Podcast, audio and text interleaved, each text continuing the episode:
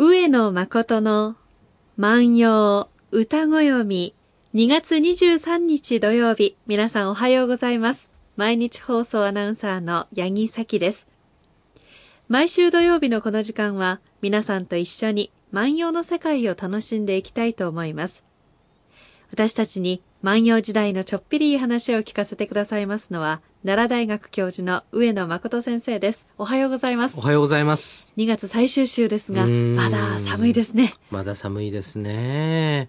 なんかこう、季節の移り変わり、えっ、と、月替わり、それとその時の、えー気温、で、その時に抱えてる仕事、毎年毎年なんだけど、ちょっと違う、ちょっと違うんだけども、まあこんなもんか。はい。なんかそんな感じしますね。ですよね。うんでも日は確実に長くなってますしね。そうです。日は柔らかくなってまいりました。うんそういう意味ではもう2週間前になるんですけれども、はいラジオウォーク、はいはい。もう完璧な春の日差しでしたよね。そうでした気ね。持ちよかった。あの、ラジオウォークに関するメールを頂戴しています。はいラジオネームグリーンチーズさんからなんですが、ラジオウォークお疲れ様でした。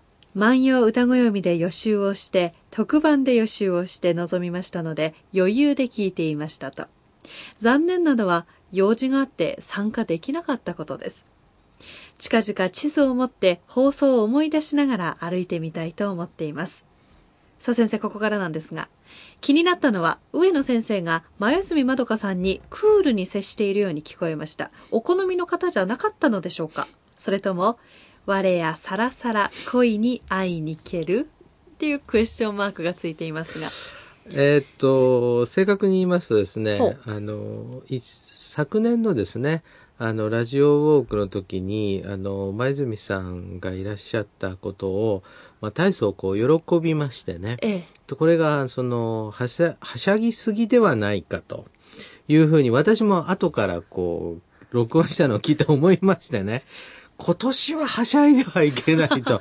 ちょっとこう、抑えろ、抑えろという、そういうところを読み取られたのではないかなと思いますが。気持ちはウキウキしていたんだけれども、はい表に表には出さないようにはいしていたということでしょうか。はい、そういうことで理解していただいて結構でございます。でもちょっとね、あの、いじめるっていうか、ちょっとこう、クールに接するシーンも確かにあるのはありましたね。はい。これは好きな女の子をいじめるみたいなことですよね。ああ、そうですね。あの、しかしですね、私ちょうど山辺の道の一番その坂が厳しいところをですね、はい。えーこのお右にですね、えー前住さん、そして、えー左にですね、えー八木さんというですね、もう絶世の美女を従えてですね、えー3万人の方を引き連れて歩いていると、これはですね、もう私の人生の最高のシーンではないかと思いましたけれども、ね。先生でも従えてないです。私と前住さんが先に歩いて、皆さん、早く、早く早くおいでっていう。まあね、もう、とにかく、あの、いろんなね、聞いてますよって声をかけてくださったりね。ねありがたいですねの、あれだけの人と、こう、一日に接するってことはないですから、もう本当に我々、あの、楽しみにしているイベント。はいそれで、あの、今回はですね、えー来ることできなかったそうですけれども、来年はぜひ、ぜひ、はいもうあそこにしかないいい空気がありますので、そうですぜひそうです参加してみてください。でね、えっと、ラジオウォーク、う今回もなんですけれどもね、その季節に咲いている花というと、大体、老梅。はい。これね、もう10メートルぐらい先から老梅に寄ってきますよね。そうなんです。きなり色のね、うん黄色の本当に綺麗ないい香りがする。ありますよね。はい。で、今回はですね、梅がね、えっと、い三部咲き。ところがね、えっと、リハーサル1日前我々歩きましたよね。はい。で、その時に咲いていなかったところのつぼみが咲いてるとそうなんです。うん前日は、あの、つぼみが硬いのがですね、ちょっと開いて、うん白のその花びらが覗いている程度だったんですが、翌日本番ではね、パッと咲いたものがいくつかありましたね。うん。であれ見てるとね、あ、一日でもこれだけ違うのかっていうのが分かって、はい。これあの庭に梅などを植えられている方はですねこれはもう楽しみでしょうというふうに思いましたねうん思いましたねそんなね、うん、まあ梅の花というのは、まあ、寒い時に頑張って咲く花という、そんなイメージがあるんですが、それはですね、万葉集の時代からそうなんです。えー今日ですね、あの、皆さんと一緒に読んでいく歌はこういう歌です。牧野八の歌なんですが、ちょっと聞いてください。淡雪に振らえて咲ける梅の花。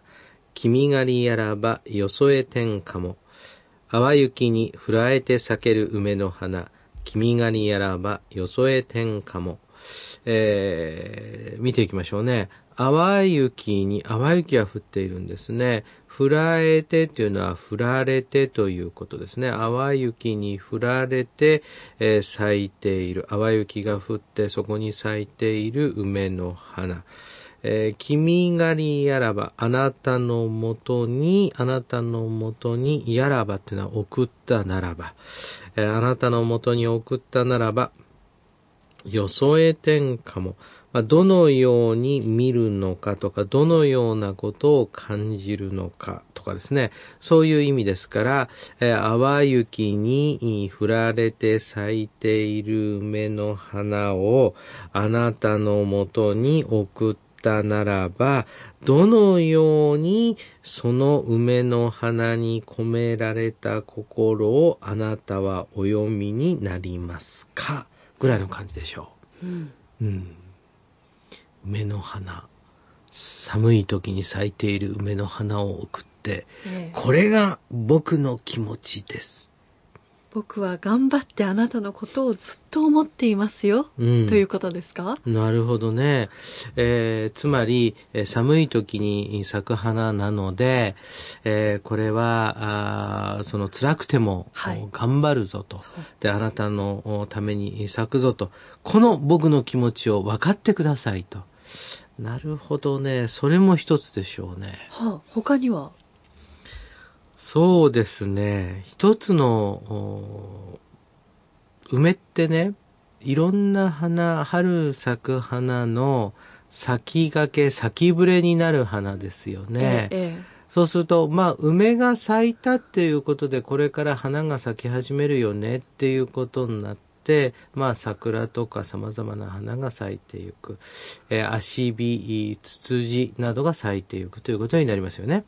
で、そうするとですね、えーこれは、あ淡雪に降られて咲いている梅の花というのはですね、まあ、あ最初なので、まあ、みんなが話題にするということになるので、えーひょっとするとですね、えー噂があって、で、その噂がちょっと淡雪のように冷たい感じで困ったなとか辛いなとかいう状況にはあるんだけれども、はいえー私はあ頑張ってあなたとの恋を成就させたいという、そういうう読み取りも可能かもしれませんうね。ーんちょっとこう辛さが含まれているということですうね。んうーん。梅の花のイメージってどうですか？私はね、うん桜の前座っていう感じがするんですよ。なるほど、かわいそうに。だから、あ、梅が咲いてたら、うんあ、もうすぐ桜だなっていう。頑張って頑張って咲いて、桜よりもいい匂いをで起こして、で、淡雪の中咲いて、はいこれそれでも、ええあの、ある程度こう、年を重ねて、うんこう、わかる梅の良さっていうのはもちろんあると思うんですが、はいちょっと若い人含めたら、はいちょっと桜の華やかさを待っている私たちとしてはですね、はい。梅が咲くと、あ、もうすぐ桜だ、イエーイっていう、なんかね、あの、主役にならない梅っていう感じですかね、正直はに言うと。おそらく八木さんは、はいもう桜の下でやる大宴会のことを思い浮かべて、梅の下では寒くて大宴会というわけにはいきませんのでね。そうですよね。梅の綺麗な感じっていうのはね、ここ2、3年なんですよ。やっと気づいたのは。梅っていいなって思うのは本当最近なんですけど、それまでは、あの桜のあの圧倒的な華やかさってあるじゃないですか。うん一輪一輪は本当にどちらかというと地味なんですけど、梅の方が華やかかもしれないんですけど、うんあのなんか、圧倒的な人を幸せにする雰囲気っていうんですか？それは八木さんが、えっと、う梅の、おその美しさ、梅の強さというものに今惚れ惚れとしているということは、これ心境の変化ですよね。そうですかね。つまり自分のために苦労している人のことが思いやれるようになった。そういうこと。ああ、そういうことですね。なるほどね。はい。もうあなたの周りでどれだけ雪の中に咲く 梅のように苦労してきた人がどれだけいたこと何を言っか。ているんですか？一輪を大事に 大事に。もうそれをポキポキポキポキ枝を折っていったでしょ先生そうやって人を落とし、込めて本当にもう。はい。